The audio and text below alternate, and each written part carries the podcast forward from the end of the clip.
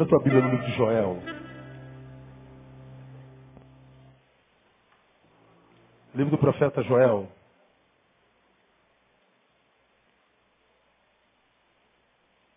Joel está depois de Oséias, que está depois de Daniel.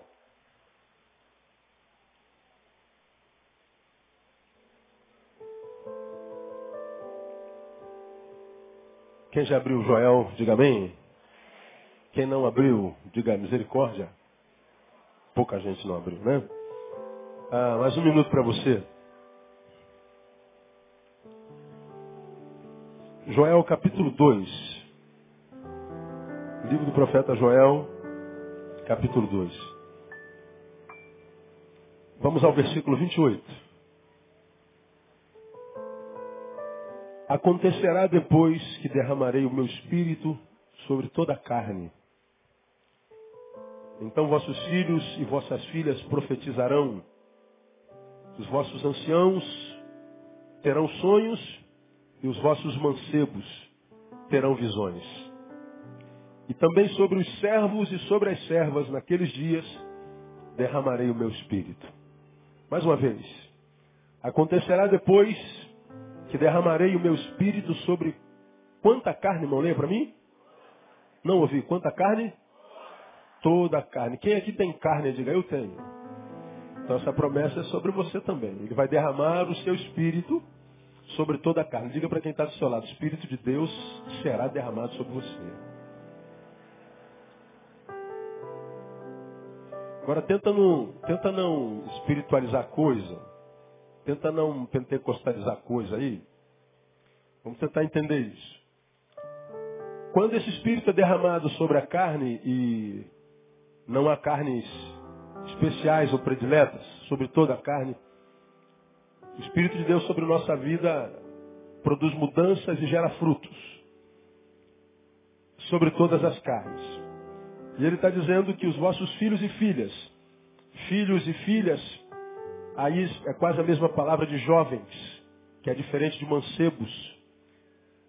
Jovens são aqueles que saíram da adolescência, deixou de ser mancebo. Um adolescente vai até 20 anos, em torno disso. A partir disso, ele se torna um jovem.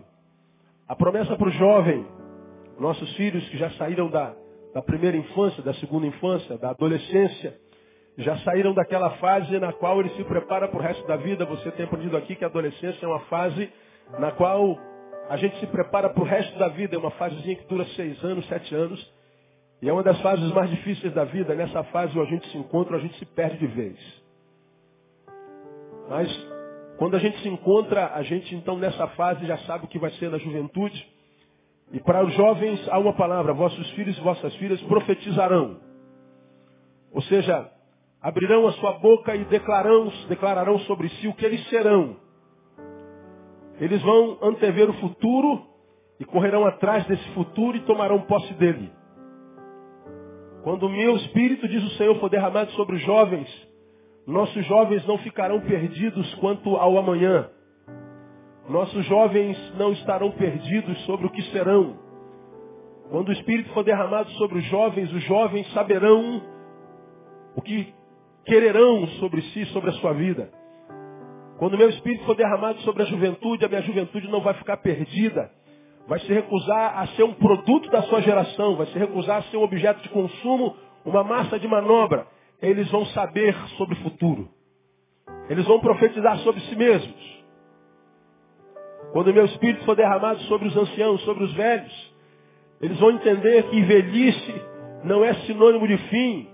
Quando os velhos receberem do meu espírito, ainda que velhos terão sonhos, ainda que velhos terão planos, ainda que velhos planejarão, que o texto está dizendo o seguinte, você não vai morrer antes da morte chegar. Tua vida só vai terminar quando a tua vida terminar. Então ainda velhinho você vai ter sonho, você vai ter projetos. Quando o meu espírito for derramado sobre os velhos. Quando o meu espírito for derramado sobre os mancebos, sobre os adolescentes, eles terão visões. Portanto, quando eles estiverem diante de uma realidade cruel, quando eles perceberem que os adolescentes com os quais eles convivem, ainda que eles estejam vivendo uma realidade horrível, famílias acabadas, drogas consumindo, gente abdicando da vida por causa de prazeres, ainda que eles, ao olharem a realidade, perceberem, caramba, não tem jeito, quando o meu espírito for derramado sobre os adolescentes, eles vão ter visões além da realidade. Eles não vão se render ao que vem, vão viver pela fé e não pelo que vem. Vão viver pelo que creem e não sobre o que vem. Nossos adolescentes não se prostrarão diante da realidade, eles verão além, terão uma visão além do alcance. Havia um desenho no passado, não me lembro qual é ele, você vai se lembrar. Quem é? Thundercat. Aí, ele falava, né? É, Dá minha visão além do alcance. Ele clamava por isso, né? Olho de Tandera. É, dá minha visão além do alcance. Pois é, os nossos adolescentes, quando forem tomados pelo Espírito Santo de Deus, não vão precisar do olho de Tandera, porque eles vão ver com os olhos de Deus e vão ter visão além do alcance. Aleluia! Então não vamos minimizar esse negócio imaginando que o derramamento do Espírito é um derramamento do Espírito só para que a gente sinta poder dentro de templo. Que seja um derramamento do Espírito que acontece só com alguns. Eu estive num congresso há bem pouco tempo atrás. E quase todos os congressos que eu vou que não são nossos, recebe alguém que pergunta, quantos aqui já foram batizados no Espírito Santo? Aí meia dúzia diz que foi batizado, outro não. Mesmo que a Bíblia diga que todos nós fomos batizados no mesmo Espírito. Paulo é claro quando fala sobre isso. Todos nós fomos batizados no mesmo Espírito. Todos nós somos batizados no Espírito. Nem todos nós somos cheios do Espírito. Mas todos nós somos batizados no Espírito. Agora Joel está falando que quando o derramamento, o enchimento do Espírito Santo de Deus vier, esse enchimento do Espírito Santo de Deus não será um enchimento que vai se manifestar enquanto poder no culto. Porque o que acontece aqui não importa. Há muitos crentes que não entendem isso, buscam o poder de Deus, o derramamento do Espírito, mas esse poder que é derramado aqui, e o que acontece aqui não é importante, o importante é o que, que eu faço com o que acontece aqui. O que acontece aqui não é o mais importante, o mais importante é o que, que aconteceu aqui vai gerar em mim no caminho. Porque aqui nós estamos seis horas por semana e a semana tem 168 horas. Eu não quero o poder de um Deus que só é poder em mim durante seis horas e me deixa vazio durante 162. Eu não quero experiência com o Espírito Santo que me joga no chão aqui, que me faz voar aqui, que me faz ter visões aqui, que me faz adivinhar a vida do irmão como que isso fosse profecia, mas que me abandonasse no restante da semana. Porque o domingo é o melhor dia para o cristão, é o dia que a gente adora, é o dia que a gente se reúne, é o dia que a gente clama, é o dia que a gente sente o poder de Deus. Eu quero o poder de Deus é na segunda-feira de manhã, na hora de acordar, irmão. Eu quero o poder de Deus quando chega dia 11, que é o dia em que minhas contas todas vencem. Dia 11, quando é dia 10 à noite, eu já lembro que amanhã é dia 11. Eu sou tentado a dizer assim, o oh, dia maldito. Mas não é dia maldito, porque o dia 11 também foi o Senhor quem fez. E ele diz, este é o dia que fez o Senhor, alegremos-nos e regozijemos nele. Todo dia é uma bênção, amém, amados? Mesmo os dias maus. Porque quando o Espírito Santo é derramado sobre a vida de alguém, se o dia mau ou bom não faz diferença, a gente sabe que vai vencer o que vier no dia, no nome de Jesus. E ele está dizendo que o derramamento do Espírito seria inclusive para os nossos servos e para as nossas servas. Ele está dizendo que ninguém vai ficar sem o derramamento. Agora, embora seja gostoso ouvir isso, o versículo que nós acabamos de ler começa assim, olha. Acontecerá, leiam a próxima palavra para mim. Depois, diga depois. Diga, acontecerá depois Quero ouvir toda a igreja. Acontecerá depois. Diga assim para o irmão que está do seu lado. Só depois, irmão. Quantos querem esse derramamento na vida assim? Eu quero, Senhor. derrama sobre a nossa vida. Mas ele está dizendo só depois. Depois de quê, irmão? Do que, que Joel está falando? Porque eu e você sabemos que as promessas de Deus estão aí, mas parece que ela não foi feita ou elas não foram feitas para muitos. Eu tenho me encontrado com um monte de gente que foi batizada no Espírito Santo, diz que está cheia do Espírito Santo, vive uma vida desgraçada. É uma farsa. Tenho me encontrado com um monte de gente que já esteve aqui onde eu estou, no altar, salvou a tantos, abençoou a tantos, curou a tantos. Hoje está caído, prostrado, infeliz, derrotado esperando a morte chegar e ansiando por ela. Eu e você conhecemos um monte de gente que já foi bênção na nossa vida e hoje não sabe nem quem são. Que já foram vasos cheios de óleo, cheios do Espírito, hoje são vasos cheios de ácido sulfúrico. Toda vez que abre a boca, fere alguém, machuca alguém, contamina alguém. Nós cristãos vivemos esse antagonismo entre o que Deus diz que nós somos e nele temos direito e o que somos, na verdade, enquanto alguém que não toma posse dos direitos que nós temos em Cristo Jesus. Tenho pregado aos irmãos, repetidas vezes, que um dos nossos desafios é romper com a experiência espiritual discursiva, verborrágica, blá blá blá, e partirmos para uma prática vivencial onde de tal forma é vivida que nem abrir a boca a gente precisa mais. Há cristãos que nunca vão entender isso. Preferem o discurso vazio. Preferem a animação do auditório. Preferem o, o, o, as sensações espirituais epidérmicas que nos arrepiam, que nos fazem tremer, quem sabe chorar, mas que termina tudo quando o culto termina e que não amanhece com a gente na segunda-feira. Eu não entendo um Deus que age dessa forma. Eu não entendo um Deus que é Deus só no domingo. Mesmo que esse Deus tenha sido criado no inconsciente coletivo de alguns de nós. Porque nós aprendemos, por exemplo, que domingo é dia do Senhor. E o sábado de quem é? E a sexta-feira? A segunda-feira? De quem é? Ah, pastor, eu nunca pensei nisso. Do Senhor eu sei que é domingo. Pois é, mas esse senhor domingueiro não é senhor de nada. Um Deus desse não presta para nada.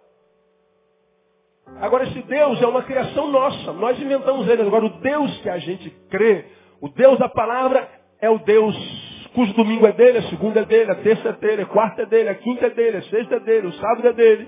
Janeiro, fevereiro, março, abril, maio, junho, julho, dezembro é dele, 1991 até 2011, e, e, tudo é dele. Do Senhor é a terra e a sua plenitude, o mundo e os que nele habitam, tudo é do Senhor.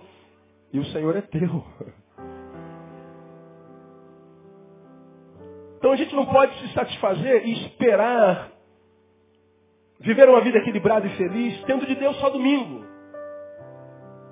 Sentindo o poder e o derramamento do Espírito só domingo.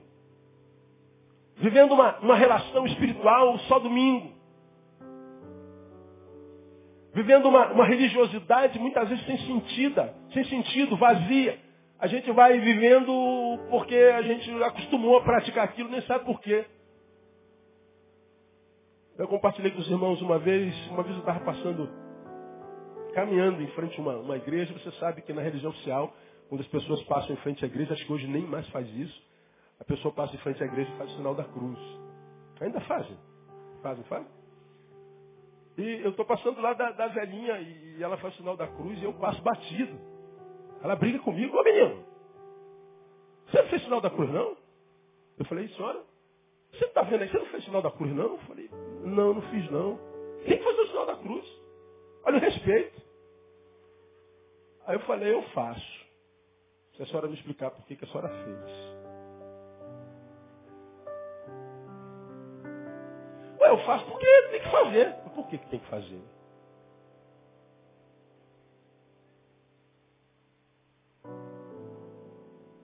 Por que se acende uma vela? Que, que você mata um cabrito, uma galinha? Por que, que você faz campanha? Por que, que tem que vir domingo de manhã de noite? Por que, que a gente canta? Às vezes a gente não sabe. E a gente confunde relacionamento com Deus com religião. Esse texto está dizendo que o derramamento do Espírito é promessa para toda a carne. Se você é de carne, essa promessa é para você. Então, para os nossos computadores, nossos futuros robôs, não, eles não entram nisso. Isso é para quem é de carne. Se você é de carne, o Espírito de Deus está à tua disposição. Aleluia, glória a Deus. Diga assim para o irmão que está do seu lado, você só não pega se não quiser, filho. É contigo mesmo. Aleluia. Você só anda vazio se quiser.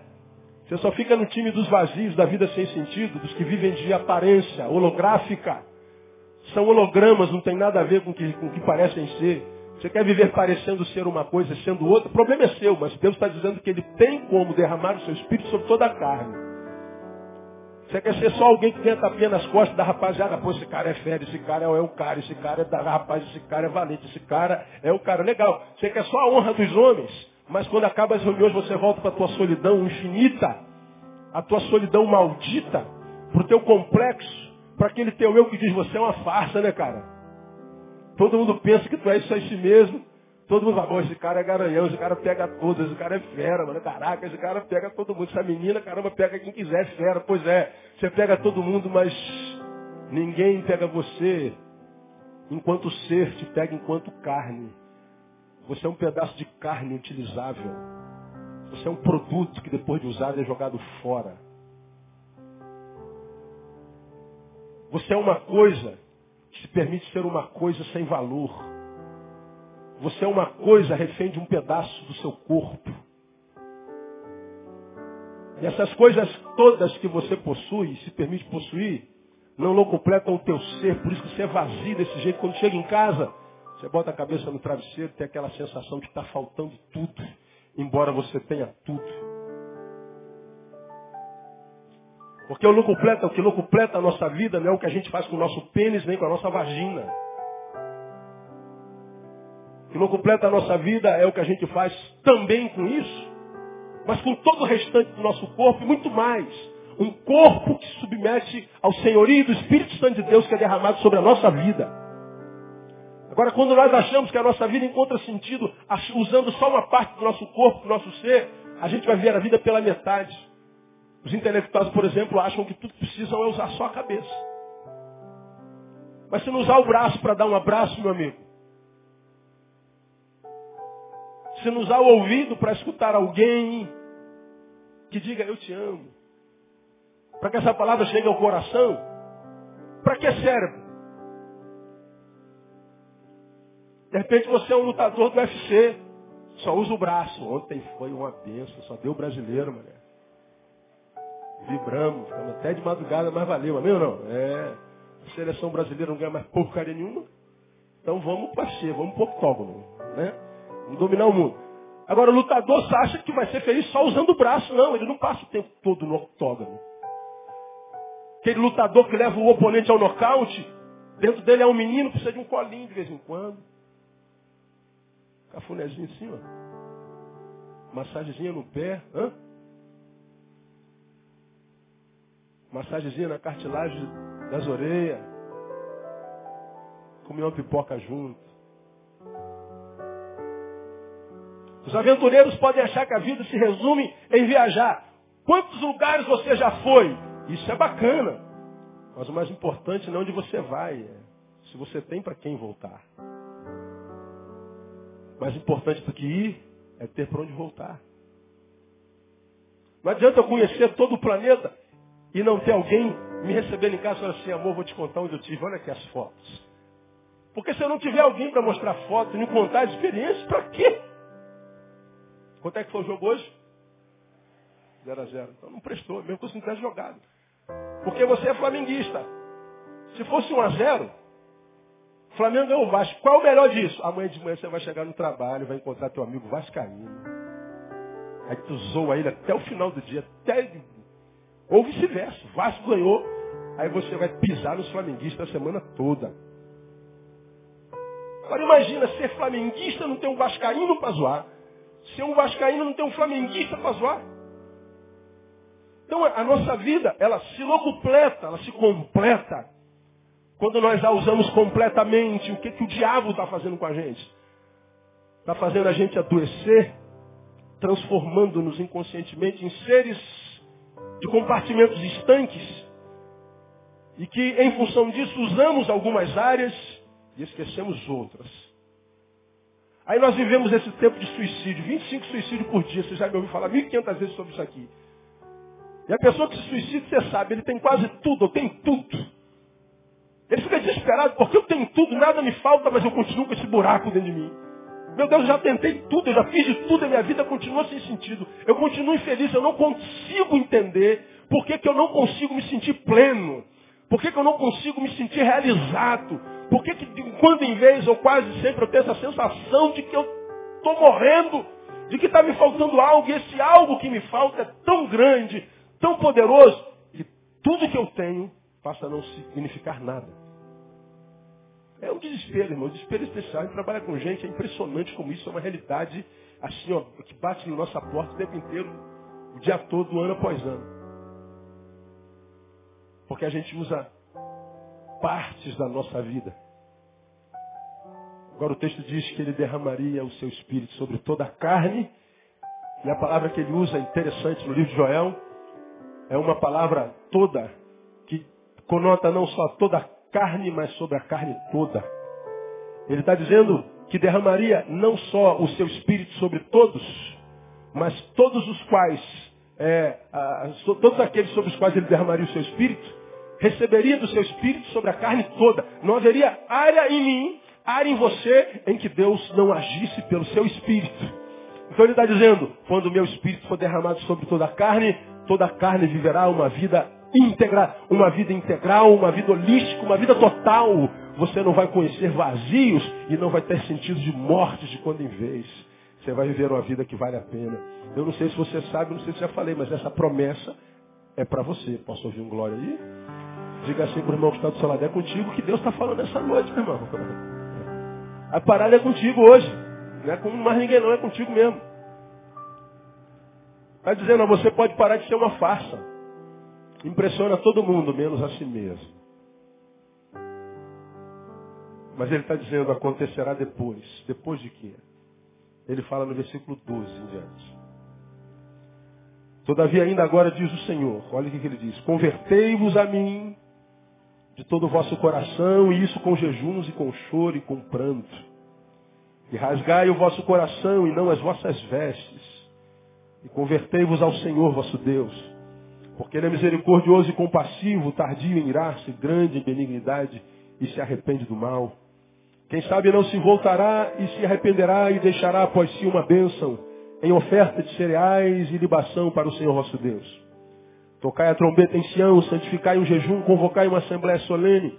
Congregai o povo, santificai a congregação, ajuntai os anciãos, congregai os meninos, olha aqueles para quem foi dirigida a promessa, e as crianças de peito. Saia o noivo da sua recâmara e a noiva do seu tálamo.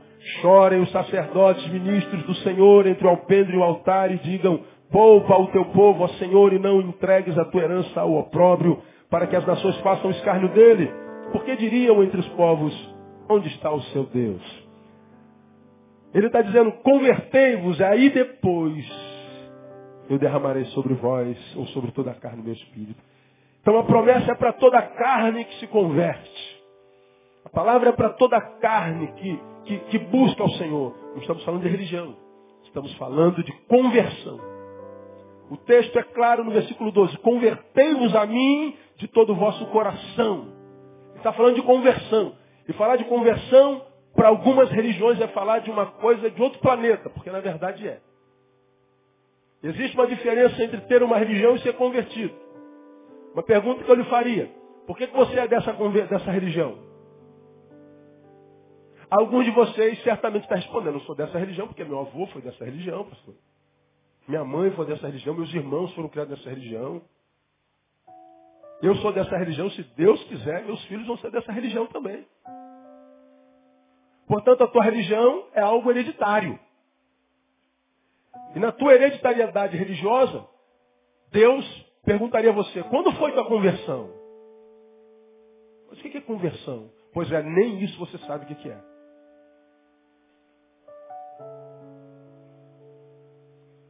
Aí a gente acha que porque tem uma religião, a gente está na presença de Deus. A gente acha que porque tem uma religião, o derramamento do Espírito vai ser uma realidade sobre a minha vida. Aí é que está o engano. Quantos vocês conhecem, se não são vocês mesmos, que estão na sua religião há tanto tempo, mas ainda assim se sente vazio? Quantos eu e você conhecemos que a despeito de estar na religião há tanto tempo, vai para a missa, vai para o culto, vai para o centro, vai para a sinagoga, e ainda assim se sente vazio, não, não se sente como quem recebeu um derramamento do Espírito ou quem está recebendo o derramamento do Espírito. É porque Deus não está falando com quem tem religião, Ele está falando com quem se converteu. Ele está falando de conversão. Ele está falando de metanoia. Já pregamos numa outra oportunidade sobre a metanoia, sobre a conversão. Conversão é, é, é, é a palavra metanoia, que a gente, a gente conhece muito bem, principalmente quem é militar. É o, é o meia volta, vou ver. Isso aqui é conversão. Vamos lá, faça uma conversão à esquerda.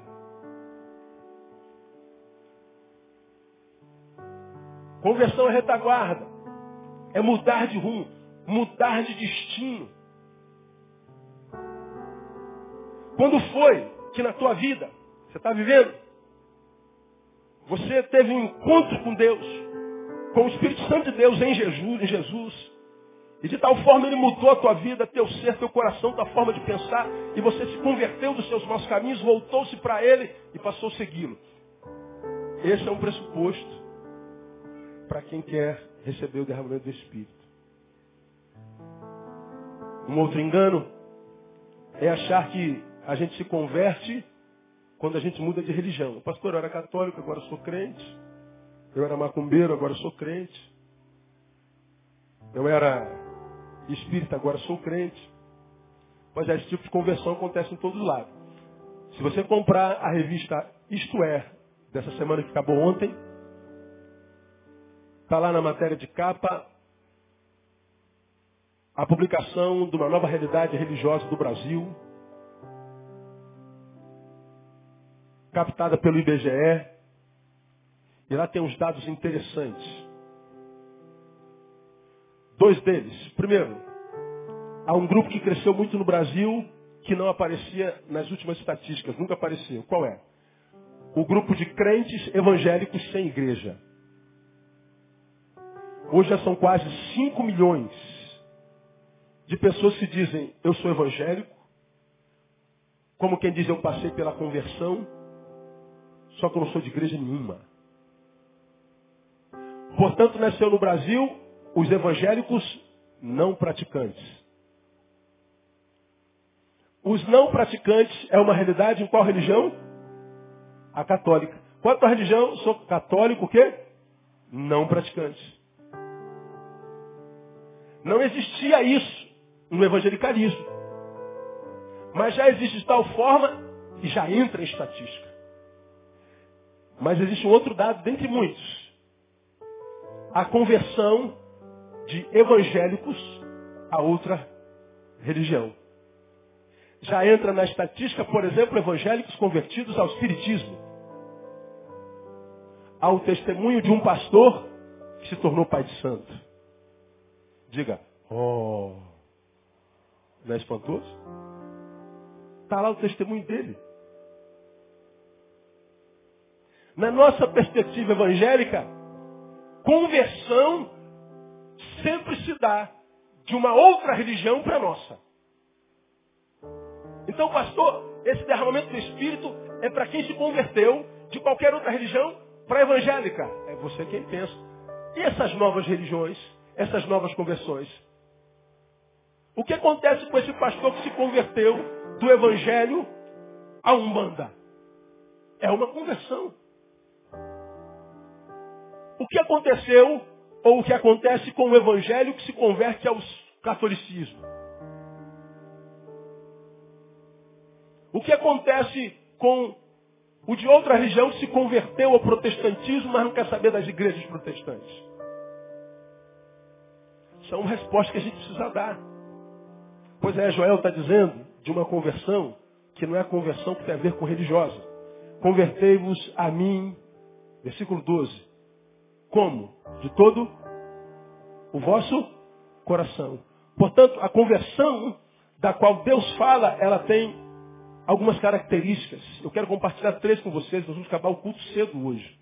Oito horas a gente está indo embora para casa. Você vai dormir mais cedo hoje. Como é essa conversão? É mudança de religião, pastor? Não. Não é mudança de religião. A conversão pode fazer com que eu mude de religião. Mas não é dessa religião que Deus está falando. Porque quando a palavra foi liberada sobre Joel, quando a Bíblia foi escrita, não havia espiritismo, não havia batistismo, não havia Assembleia de Deus, não havia catolicismo, não havia nada disso. Não haviam religiões institucionalizadas como a nossa. Portanto, a conversão da qual Deus fala não tem nada a ver com religião. Quais são as marcas dessa conversão, pastor? Primeiro, ele diz, essa conversão, ela tem uma perspectiva de profundidade. Ela precisa ser profunda, de todo o vosso coração. Ele está dizendo, não adianta se converter 90%.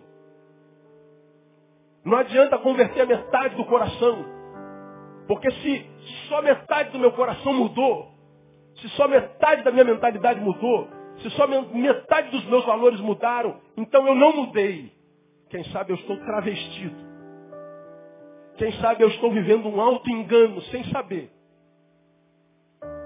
O texto está dizendo que não adianta fingir, não adianta tocar trombeta, não adianta. Porque Deus não se impressiona quando a gente muda de, de, de, comportamento, a gente muda de religião, quando a gente muda o discurso, mas lá na essência o nosso coração continua o mesmo. E, tristemente eu falo, isso é uma grande realidade nas nossas igrejas, irmãos. Pessoas que mudaram de religião, mudaram de discurso, agora não diz mais aí, bro, beleza? Agora diz, a paz do Senhor. Agora ele usa mais calça jeans e tênis Nike. Agora ele usa calça tergal e vulcabras. Agora ele não usa mais cabelo grande, não usa mais moicano. Agora ele usa cabelo baixinho. Ele não usa mais barba. Ele está sempre barbeado porque a barba é do diabo. Ele não gosta mais de futebol porque futebol é o ovo do diabo. Ele não gosta mais do mundo, então ele se isola de tudo e de todos, se torna um ser antissocial. Então o comportamento dele todo mudou. E aí, quando ele está com os amigos dos quais ele está se despedindo, o amigo bota uma lourinha sobre a mesa. Ele diz assim, eu não bebo mais porque minha religião não permite. Aí fica a pergunta, se permitisse? Aí eu enchi a cara. Aí eu, é porque a vontade é outra. A minha religião não permite, a minha religião não permite. Pois é, de religião a gente viu que ele mudou de, de, de, de, de Senhor, eu vi que ele mudou.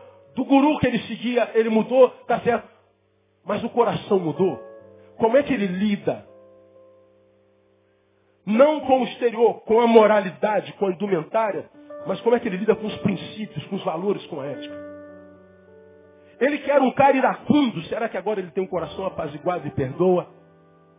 Ele quer um desonesto refém da corrupção e fazer de tudo para se dar bem, será que ele consegue ficar no prejuízo? Ele que olhava com desesperança para a humanidade, será que agora ele vê com esperança? Será que ele é alguém que dá a segunda chance? Será que ele é alguém que caminha junto, que dá a segunda face? Ou a outra face? Mudou o interior, o coração foi transformado. Não é maquiado, é transformado. Deus está dizendo, irmão, que conversão para ele não é aquela que muda meu exterior, não é aquela que muda minha religião, é aquela que muda meu modo de ver a vida. E porque meu modo de ver a vida mudou meu modo de viver. Não mudou o meu cabelo, mudou a minha cabeça. Não mudou minha aparência, mudou minha essência. Porque se não for profunda desse jeito, Deus está dizendo, você não se converteu. Se não for de todo o coração, não foi de nada.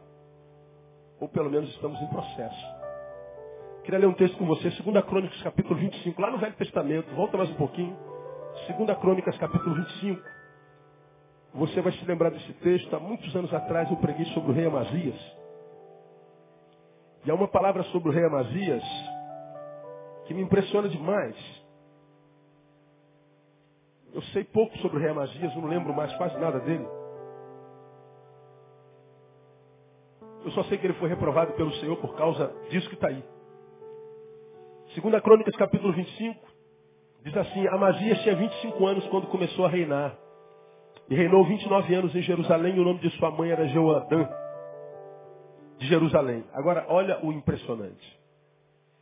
Ele fez o que era reto aos olhos do Senhor. Até aí, olha para mim. Ele fez o que era reto aos olhos do Senhor. Vamos recitar essa primeira parte do versículo, vamos lá? Ele fez o que era reto aos olhos do Senhor. Vamos mudar. Ele fez o que era certo aos olhos do Senhor. Vamos lá? Ele fez o que era certo aos olhos do Senhor. Diga assim, Amazias era um homem correto. Diga, Amazias fazia o que era certo. Vamos para o restante do versículo. Ele fez o que era reto aos olhos do Senhor, mas não fez com inteireza de coração, com o coração perfeito. Ele fez o que era certo, sim ou não? Fez coração? Não. O Senhor o reprovou.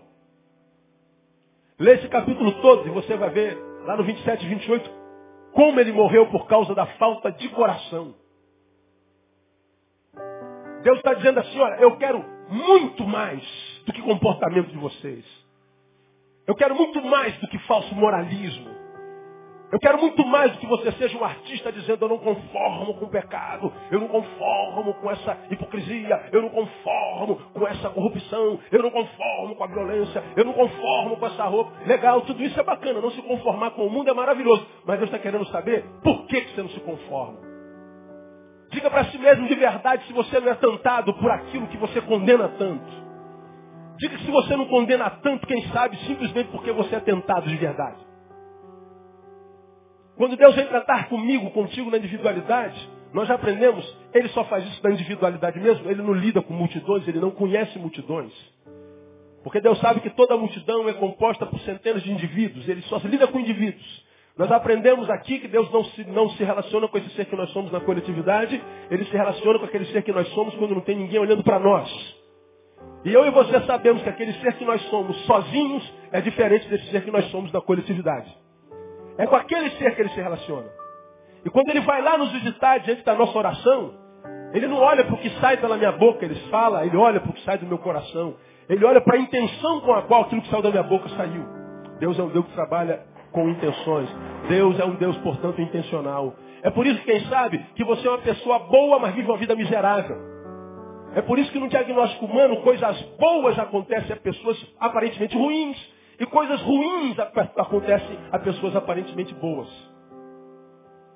Mas na nossa lógica e no nosso juízo, coisas boas não devia acontecer, deviam acontecer a pessoas ruins. Muito mais coisas ruins não deveria, deveriam acontecer na vida de pessoas boas. Mas quem é bom e quem é mau? No nosso diagnóstico, bom ou mal, são aquelas pessoas que nós julgamos pelo que nós vemos do lado de fora. Muitas vezes nós vemos uma pessoa tão caridosa, que está aqui na rua, dando quentinha para os famintos. Esse é um ato bom ou um ato mau? Bom. Bom para Deus não conta. Que Deus quer saber de mim o seguinte, Neil, por que, que você está dando essa quentinha para essa gente? É amor por ela? É amor, né? Não, Senhor. Eu descobri que eu só sou salvo se eu fizer isso. Eu não estou fazendo por causa delas. Eu estou fazendo por causa de mim.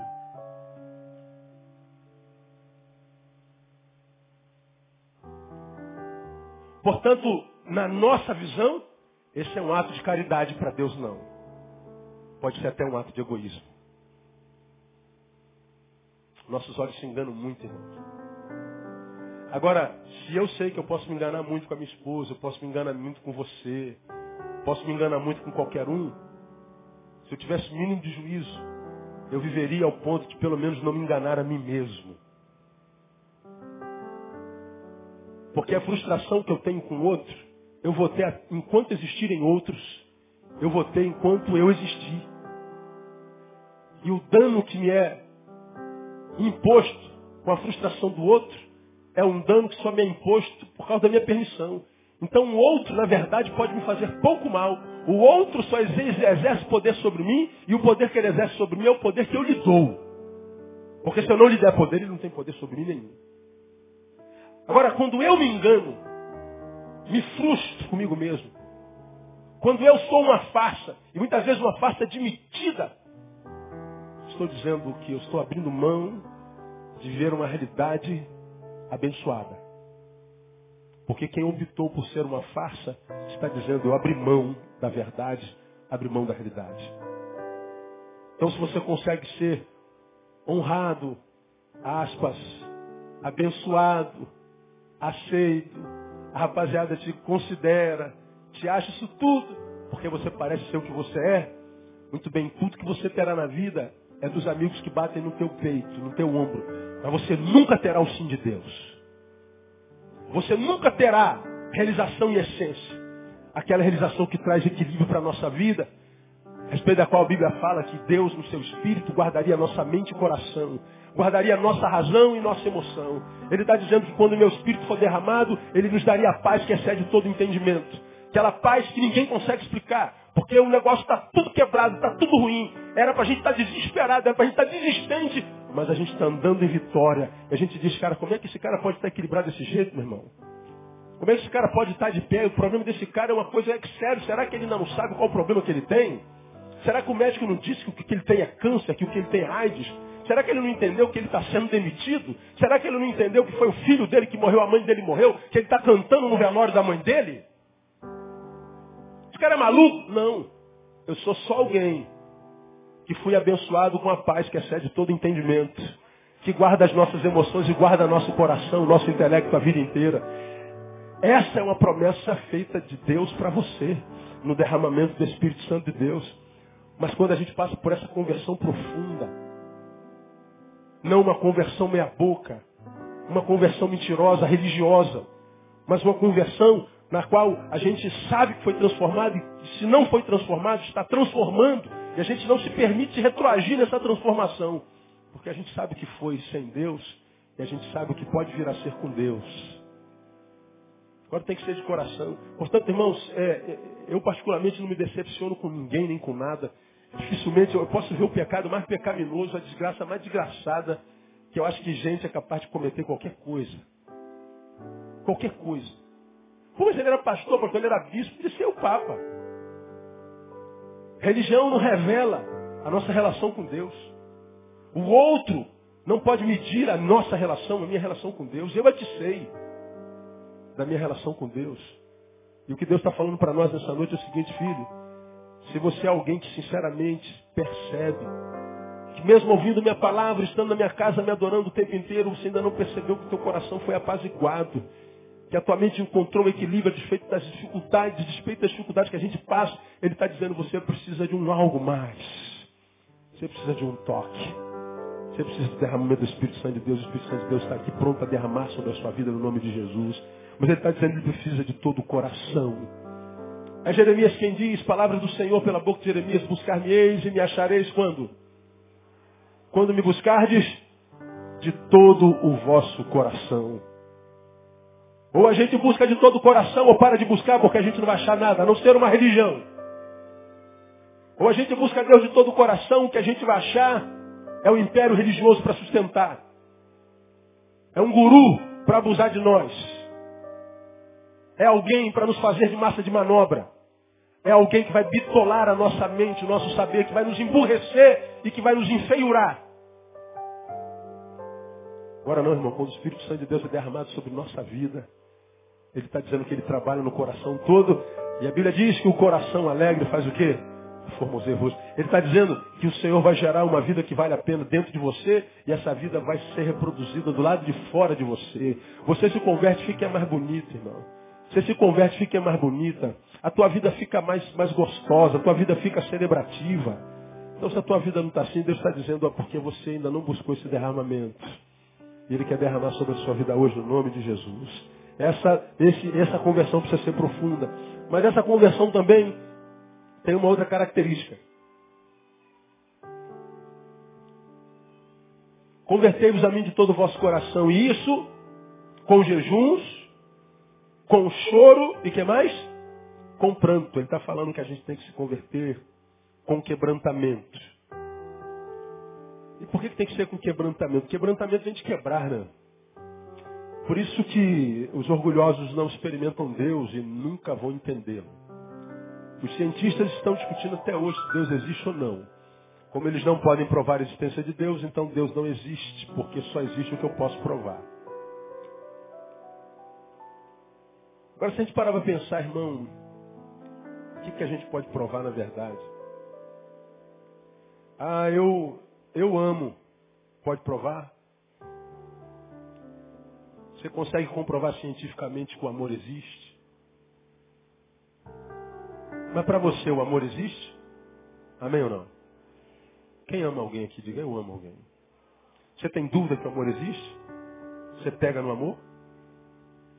Prova que o amor existe? Quem pode provar que a saudade existe? Quem pode provar que a fome existe? Quem pode provar que a sede existe? Quem pode provar que a preocupação existe?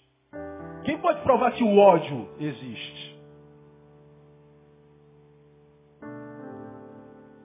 São coisas com as quais nós nos encontramos o tempo inteiro? Não. As tocamos, mas elas nos tocam. E porque nós somos tocadas por ela, quando as sentimos, não temos dúvida. Não há dúvida quando o que eu sinto por uma pessoa é amor ou ódio. Nunca vou confundir. Será que é amor ou ódio que eu sinto por essa pessoa? Não, a gente sabe. Será que eu estou sentindo saudade ou raiva dela? Não, gente, quando é saudade, a gente sabe que é saudade. Quando é raiva, a gente sabe que é raiva. Quando é fome, a gente não confunde com sede. Eu sei que é fome. Como é que você sabe? Ah, eu, eu sei que é fome. É sei que é sede. Como você sabe? É porque você tem experiência com a fome, com a sede, com o ódio, com o amor. Aí o camarada não tem experiência com Deus, fala assim, Deus não existe. Pois é, você nunca sentiu. Você nunca experimentou. Você não duvida do que nós somos em essência no campo do abstrato, porque você sente.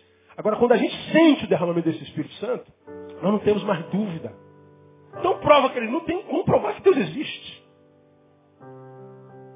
Como não tem como provar que eu amo aquela mulher. Eu não tenho como provar que eu amo a Deus. Mas eu amo, gente. Você também. Aleluia, glória a Deus. Agora, o que, que acontece? Muitos seres humanos não sentem Deus, não sentem seu espírito. Diz, Deus não existe. Não existe para você. Agora veja alguém sentado do seu lado, que só em falar nele os olhos deles marejam.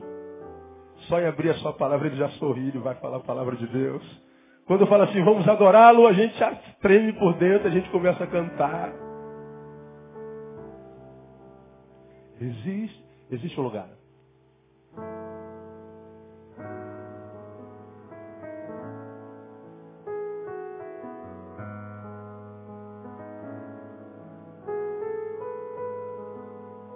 Prepara, vai. Existe um lugar. Canta pra ele, canta pra ele é o meu coração, um trono e altar. Eu fiz para ti, Jesus vem, pode se assentar. Diga para ele. É teu este lugar, vem reinar em Desejo viver, viver para ti. que mais? Exalar teu perfume. Quero ser tua casa. És bem-vindo, meu amado. Vem morar. Exalar teu perfume. Quero ser tua casa, meu amado, vem morar. Dentro de mim. Aplauda ele bem forte, amado, ele existe. E ele derrama, e ele habita, e ele mora, ele faz morada. Agora você diz, eu não creio, pastor. Pois é, a sua frustração não é com Deus, é consigo. Essa sua soberba de se quebrantar Essa sua soberba diz, eu só posso crer no que eu posso provar. O que você pode provar? O que você pode provar? Eu sei que amanhã eu tenho uma agenda cheia. Amanhã é segunda-feira, dia, dia 29. Dia 29. E às 15h38 eu viajo para Brasília. Vou pregar lá na IBB Betão. BB Distrito Federal. Bom, o amanhã não existe. Mas já está tudo planejado. Eu estou planejando sobre uma coisa que não existe. Que hora que você acorda amanhã? Diga aí. Já está tudo planejado. Aqui você vai acordar amanhã esse horário, vai escovar o dentinho, botar roupa, vai para o trabalho, seu dia vai ser uma bênção. Mas quem pode me provar que amanhã existe? Ninguém. Mas ele não existe, pastor. Ah, existe. Na nossa cabeça ele já existe. Eu já sei tudo que eu vou fazer amanhã. Mas como é que o senhor sabe o que vai fazer? Eu não sei. Mas mesmo não podendo provar que amanhã existe, eu estou preparado para amanhã, irmão. Deus não existe porque eu não posso provar. Cala a boca, irmão. Seja homem, pelo menos, pô. Qual cara não acredita em felicidade? Eu ouvi outro dia, eu não acredito em felicidade. É como quem, quem perguntou a Oscar Wilde. Você é feliz, Oscar Wilde? Felicidade? Para quê? Mas como quem diz foi Oscar Wilde, então vira intelectismo. Felicidade para quê? Ou seja, não, eu não sou feliz. Eu sou infeliz vazio. Cheia, eu só tenho a cabeça. Pois é, só está usando uma área do corpo. E quem só usa uma área do corpo não pode, não pode condenar prostituta ou garoto de programa. A garota de programa só usa uma parte do corpo. O garoto de programa só usa uma parte do corpo. Tem gente que só usa a cabeça, só usa uma parte do corpo. Imagina amanhã como é que vai estar minha caixa de e-mail. Tem gente me ouvindo lá. Amanhã tá dizendo, só está querendo comparar os cabeção com as prostitutas? Estou. Eles só usam as partes diferentes do corpo. Uma usa embaixo, outra usa em cima. Um usa uma cabeça, outro usa outra. Escandalizou, irmão? Eu não posso provar, pois é, muitas vezes, sabe por que você não prova? Porque você não prova. E sabe por que você não prova? Porque tem soberba. Falta quebrantamento. Falta capacidade de se humilhar.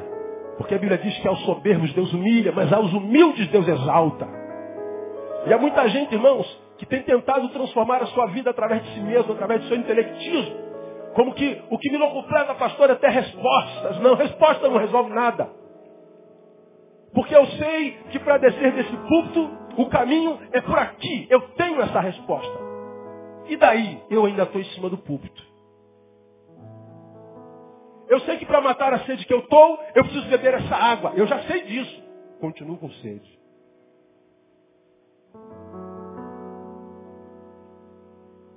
Eu sei que eu sou miserável porque meu pai me estuprou quando eu tinha oito anos. Continuo estuprado e miserável.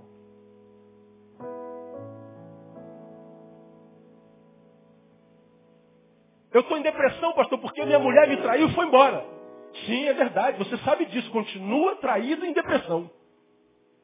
Resposta ajudou no quê? Usa uma área só da cabeça. Eu sei que o caminho para descer desse púlpito é por ali. Portanto, de posse dessa resposta, eu tenho que agir, encaminhar, encaminhar em direção a esse caminho para que eu possa descer do púlpito. Pô, mas pastor, se eu, se eu for ali, pega a mão, porque quem me deu essa resposta foi um garotinho que está no primeiro ano. E eu sou pós-doutorado em física quântica nuclear. Pô, se eu for lá, imagina, eu, eu vou, vou pega a mão, então fica aí, ô miserável. Tem que ter humilhação, tem que ter humildade, tem que ter quebrantamento. Eu sei que o que mata a minha sede é água, mas eu tenho que ter humildade, disposição, força de vontade. Imprimir força para que eu possa chegar até ela, pegar com a minha mão e bebê-la. Então tenho encontrado com um monte de gente que acha que a vida vai encontrar sentido quando tiver respostas. E a gente vive atrás de respostas. E as respostas mais contundentes para a vida nós não as teremos. Por isso Deus nos deu uma coisa chamada fé. Fé é uma força que Deus nos dá para a gente continuar caminhando quando não há respostas. Quebrantamento. Senão você vai ouvir falar de derramamento de espírito, vai ouvir falar de paz de Deus, você vai ouvir falar de graça de Deus, de que Deus cura, de que Deus entra, tudo. Você vai ser um doutor em teologia. Continuará vazio. Porque eu posso saber tudo sobre alguém sem conhecê-lo. Já falamos sobre isso aqui. Com quebrantamento. Essa conversão tem que ser uma conversão não só profunda, não só de quebrantamento, mas uma conversão também de sinceridade. Diz lá o texto no versículo 13: E rasgai o vosso coração, e não as vossas vestes. Está dizendo, vem só com aparência, com exteriorizações.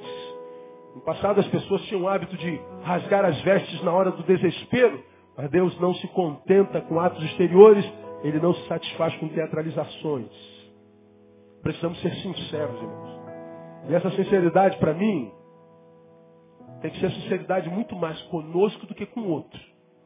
Porque com o outro, irmão, a gente sempre vai contar uma mentirinha. Estou falando, eh, na quarta-feira sobre isso, eu falei que mentira é uma coisa tão séria, e ela se torna séria porque ela deixa de ser uma coisa que a gente conta para ser uma coisa na qual a gente se transforma. Semana passada eu falei que mentira adoece. Eu falei sobre o psiologismo fantástico. Cura lá.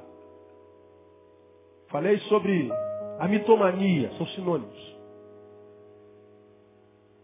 Na quarta-feira passada, nós muitas vezes contamos mentira, viciamos nessa mentira e construímos um mundo paralelo. Construímos na coletividade uma imagem que não é nossa de verdade. Construímos para a esposa uma pessoa que a gente não é. Construímos para o marido uma pessoa que a gente não é. Construímos na igreja, na, na, na faculdade, construímos no trabalho uma imagem que é mentirosa e que foi aceita por eles e que nos trouxe alguns ônus. O pessoal disseram que eu sou bacana. O pessoal disse que a gente que eu sou bacana, que eu sou legal, que eu sou cara. Gostaram de mim. Não, gostaram da sua imagem. Como aquela imagem trouxe ônus, o resto da tua vida vai ser no sentido de sustentar essa imagem.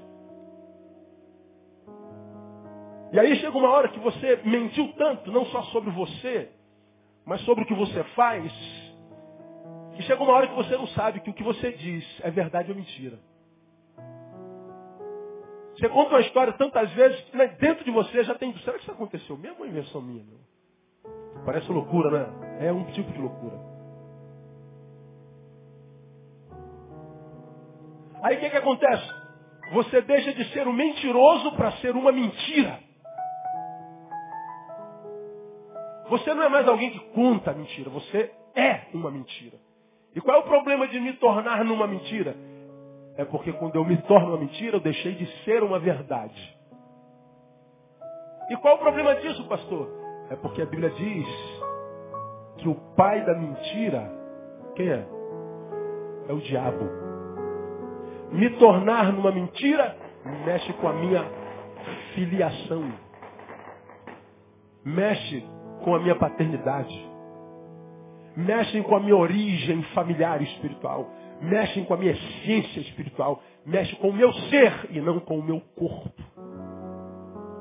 Portanto, irmão, se não houver sinceridade, não há derramamento. Vai ser essa mentira. E o pior, né?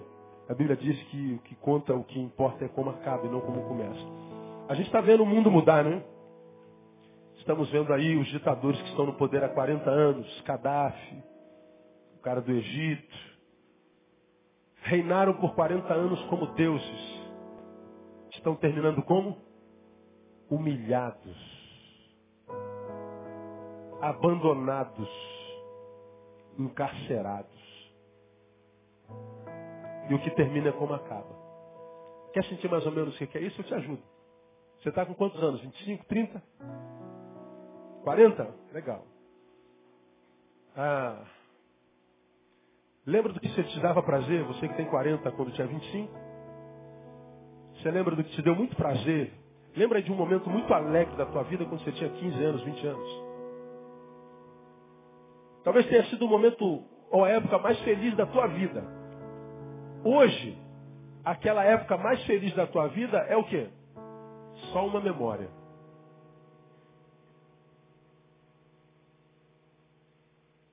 E não muda em nada a tua realidade atual. Ensinando para mim e para você que o que eu vivo aos 45 anos, imaginemos que este seja o meu último ano de vida. Não será? Como eu tenho dito aqui, eu vou enterrar muitos de vocês ainda em nome de Jesus. Vou fazer o culto fúnebre, a grande maioria de vocês. Como diria Zagala, vão ter que me aturar durante muito tempo. Mas imaginemos, é só uma hipótese, que 45 anos seja o meu último ano. Bom, o que eu vivi aos 30, aos 44, fui muito feliz, curti a vida. Pastor, minha juventude foi fera. Daí, serve do quê? Nem enquanto memórias mexe mais com a tua carne e com o teu coração. Que o que conta é agora. O que importa é como termina. Melhor é o fim das coisas do que o início, diz o sábio. Então, para que o momento histórico melhor seja sempre hoje, eu preciso estar debaixo do derramamento, e o derramamento tem a ver com conversão, que é profunda, que é, é sincera e que é com quebrantamento, eu termino. Quando a minha conversão é profunda, é com quebrantamento, com sinceridade, eu tenho dito sinceridade principalmente consigo mesmo, conosco mesmos. Pois quando o assunto é religião, a prática mais comum na religiosidade é de simulação. Como a gente é mentiroso. Como a gente mente nossa espiritualidade. Impressionante. E eu já tenho ensinado os irmãos aqui a nunca se impressionarem com a espiritualidade de ninguém. Não acredite em espiritualidade que impressiona. A espiritualidade que Jesus gera não impressiona ninguém, porque a espiritualidade de Jesus não gera seres superiores. A espiritualidade de Jesus nos traz a normalidade, não nos anormaliza, não nos etetiza, não nos transforma no ET. A anormalidade de Jesus não traz holofotes para mim nem para você. A espiritualidade que Jesus gera, que o Espírito Santo de Deus gera, não faz com que eu sobressaia na congregação. Cara, aquele homem é espiritual, olha lá. Olha como é que ele aparece, olha, olha como é que ele fala, como é que ele canta, como é que ele ministra. Olha, olha como é que ele é ascendente. na igreja, quem é espiritual, a gente vê assim no salão. Caraca, olha que espiritual. Olha espiritual, a forma como ele fala, como ele canta. Como ele... Aí aparece, parece até que ele é um cara mais amado por Deus, porque ele tem aquilo tudo e eu não tenho, eu não consigo isso tudo aí. É mentira, ele não tem isso tudo não. É, é a unção de Antônio Fagundes, é, é ator da Globo. Se fosse Antônio Fagundes, estava até bom, né? Mas é a unção de Tiririca. É ator também. Porque a espiritualidade do reino me normaliza. Anormal é quando eu estou longe dele.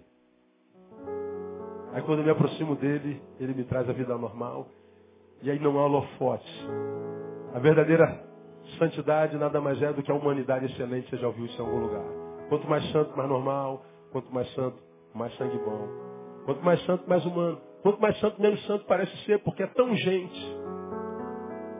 Não tem nenhum cacuete, não tem nenhum trejeito, não tem nenhuma roupa, não tem nada. Mas vira gente boa demais. E a tua santidade vai ser tão saudável que você não vai precisar saber falar. Pastor, não sei falar. Para quê? Ouve São Francisco de Assis. Prega o Evangelho sempre. Quando necessário, usa as palavras. Não precisa falar. Eu fui criado num tempo que você tem que apresentar o plano de salvação para a pessoa. Aí a gente anotava o plano de salvação, dava um plano de salvação no posto. Aqui, Jusimar, vou falar do plano de salvação para você. Primeiro, você é pecador. Segundo, se não se converter, vai para o inferno. Jesus é o caminho. Quer aceitar Jesus? Não, então vai para o inferno. Na minha época, os americanos trouxeram um disquinho que tocava no papelão, cara. A gente ia para casa dos outros e rodava o disquinho assim, ó. Jesus morreu na cruz para salvar você. Todo mundo sabe disso. Há pessoas que não sabem falar, não precisa. A Bíblia diz que nós somos uma carta, a carta não fala, a carta é lida. A Bíblia diz que nós somos um perfume, perfume não fala, perfume é sentido. Que homem cheiroso, que mulher cheirosa. Lembra de alguém cheiroso aí que você conhece? Quem lembrou de alguém? Levanta a mão assim. Sabe por quê? Os cheirosos a gente não esquece. Estou falando alguma bobagem? Não. Como os fedidos também não. O cheiro fala muito. A Bíblia diz, nós somos o perfume de Cristo. Nós somos a carta.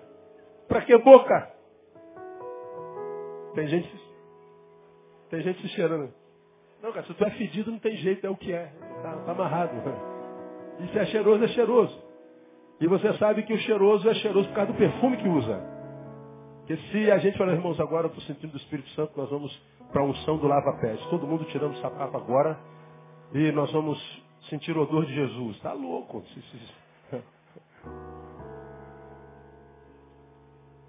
Eu preciso ser sincero comigo, para que eu não caia na farsa da religião.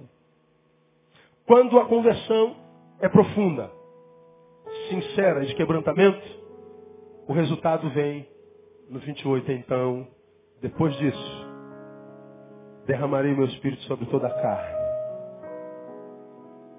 É mesmo, Senhor, é. Até sobre os jovens. É, jovens. Eu vou derramar meu espírito sobre vocês e vocês vão profetizar. Mas profetizar não é adivinhar futuro, não. É saber que o futuro vai ser de bênção a si mesmo. Portanto, é não perder a esperança. Mas ao meu espírito também não exclui velhos, não. Meu espírito é derramado sobre os velhinhos também. Mas, mas velhinhos, eu tô, o futuro de velho é morte. Não, isso é de velho que não conhece o derramamento do espírito. Porque o velho cheio de Espírito Santo sonha. Sonhar o que não interessa, Deus coloca sonho nele. Já falei aqui umas 15 vezes sobre a irmã Otília. Motilha me procura com 80 anos. Diz assim, pastor, vim contar uma benção. Qual é a benção? Comprei um terreninho, pastor. Pois, 80 anos, comprou um terreninho. Aposentado do INSS. O que, é que ela está pensando? Será que ela endoidou? Depois, não, Motilha. É, então, pastor, agora eu vou, vou, construir minha casinha e um dia o senhor vai lá almoçar comigo. Eu falei, meu Deus do céu, a Motilha está bem, Jesus do céu. Ela mora com as filhas, fica quietinha aí, Motilha. Mas não, ela está 80 e burdoada. Olha, comprei meu terreninho, vou construir minha casinha e vou morar na minha casinha. Viúva. Eu deixa a velha sonhar. Coitadinha, ela não vai morar nessa casa nunca, meu Deus. Assalariado do INSS, ganhando salário mínimo. Até construir uma casa. Sabe, irmã, sabe quanto é o saco de cimento, irmã? É um quinto do seu salário, mais que eu disse do seu salário. Claro que eu não falei isso. Mas ela estava toda animada, toda animada. Passou a Irmotilha, tem um, tem um ano ou dois, cara. Vem Irmotilha, pastor, oi, Irmotilha, como vai? Ó, minha casinha está pronta. Falei, ah, não é possível, Jesus. Que isso? Estou me mudando essa semana, o senhor vai almoçar comigo? É claro que eu vou. E a casinha dela está lá, irmão.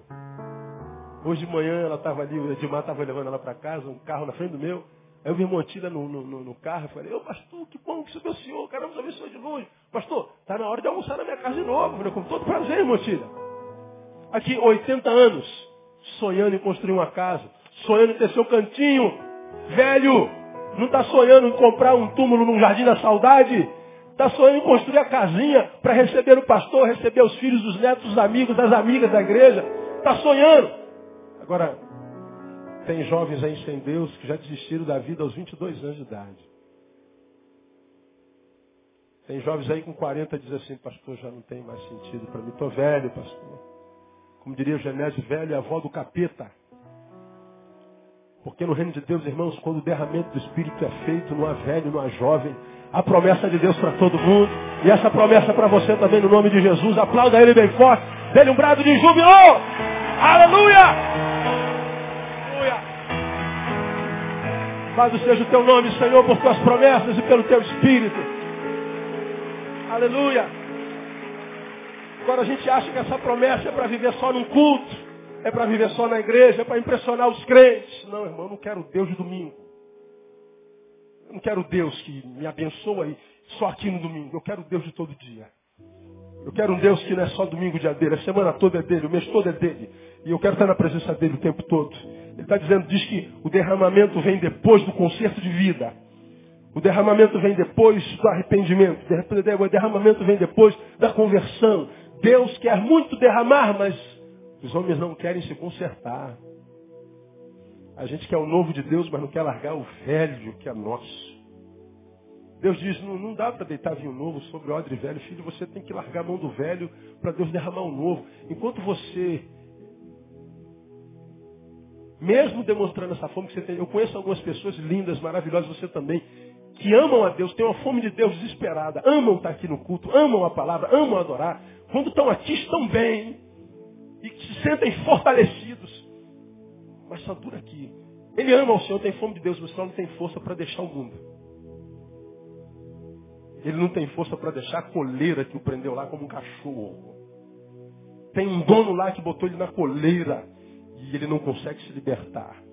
Ah, não vamos consertar. Não é que ele não consiga, porque ele não se esforça ao máximo. Porque, irmão, se o Espírito Santo de Deus escolheu você, não há diabo, não há capeta, não há pecado, não há mundo que possa prender você. Porque é maior o que está em nós do que aquele que está no mundo. E Ele é poderoso para fazer muito mais do que você possa imaginar. Que essa palavra console o seu coração, irmão. Que você nessa noite tenha coragem de dizer, mundo, chega de me pisar. Chega de me humilhar. Chega de, de tentar e fracassar o tempo inteiro. Chega de ser essa farsa. Chega de ser refém de uma parte do meu corpo. Chega de ser refém de uma área do meu corpo. Eu quero que Deus me abençoe o corpo todo. Aí você vai poder até continuar usando essa área mais certinho. Bonitinho, abençoadinho. Porque quando ele pega todas as áreas, ele não corta área nenhuma, graças a Deus. Mas ele diz, agora você vai fazer certo, filho. Você vai fazer não mais debaixo do pecado, mas debaixo da minha mão. E você vai me ter como torcida. Vai lá, daí, vai fundo, cai dentro. Deus vai estar na nossa torcida. Você imagina, mano, Deus torcendo por, Deus torcendo por nós. E quando o bagulho fica doido, ele desce da torcida e veste a nossa camisa. Vamos lá, continua o jogo. Falta quanto? Falta 30 segundos, senhor. Ih, é tempo demais. Tira 15 aí. 15 segundos baixo. Pronto, ele vira o jogo, irmão. Ele entrou no time, acabou. Porque quando há o derramamento do Espírito, a promessa para o adolescente, para adolescentes cujo pai disse assim, você não vale nada, moleque. Você é um fracassado. Você, menina, é burra, você é minha filha, mas é burra, você não vai dar em nada. Quando o derramamento do Espírito for dado sobre vocês, o que o pai de vocês falou sobre vocês não vale nada. Porque o pai das luzes vai desfazer essa maldição e vocês vão sonhar. E vocês vão ver que toda a realidade nasce de um sonho, portanto tem que sonhar antes dela. E a vida de vocês não vai ser refém do que vocês estão vendo na vida de vocês. A promessa de Deus para todo mundo, até para o servo, derramaria até sobre os servos e servos. Ah, pastor, então não tem problema se eu for empregado doméstico. Não. Ele olha para mim também que sou motoboy, que estou desempregado. Olha, eu que sou autônomo, pastor. Eu vendo bala no, no sinal. Ah, não, Deus não, não, não conhece esse negócio. Para Deus, se você está trabalhando, você é digno, independente do que você faz. E Ele está dizendo, não precisa pagar, pode estar duro. Quando ele diz que está derramando sobre servos e servos, ele não estou derramando só para quem possa pagar. Eu não estou derramando só para quem possa provar que tem fé dando dinheiro, como diz o pastor na igreja evangélica. Qual é o tamanho da tua fé? É o tamanho da tua oferta. Safado sem vergonha. Não, no reino de Deus você pode estar duro. Porque o que ele vai derramar sobre a sua vida foi pago pelo sangue do Cordeiro lá na cruz do Calvário. E que esse Espírito seja derramado sobre a sua vida no nome de Jesus e que a sua vida nunca mais seja a mesma. Quem recebe, aplaude ele bem forte no nome de Jesus.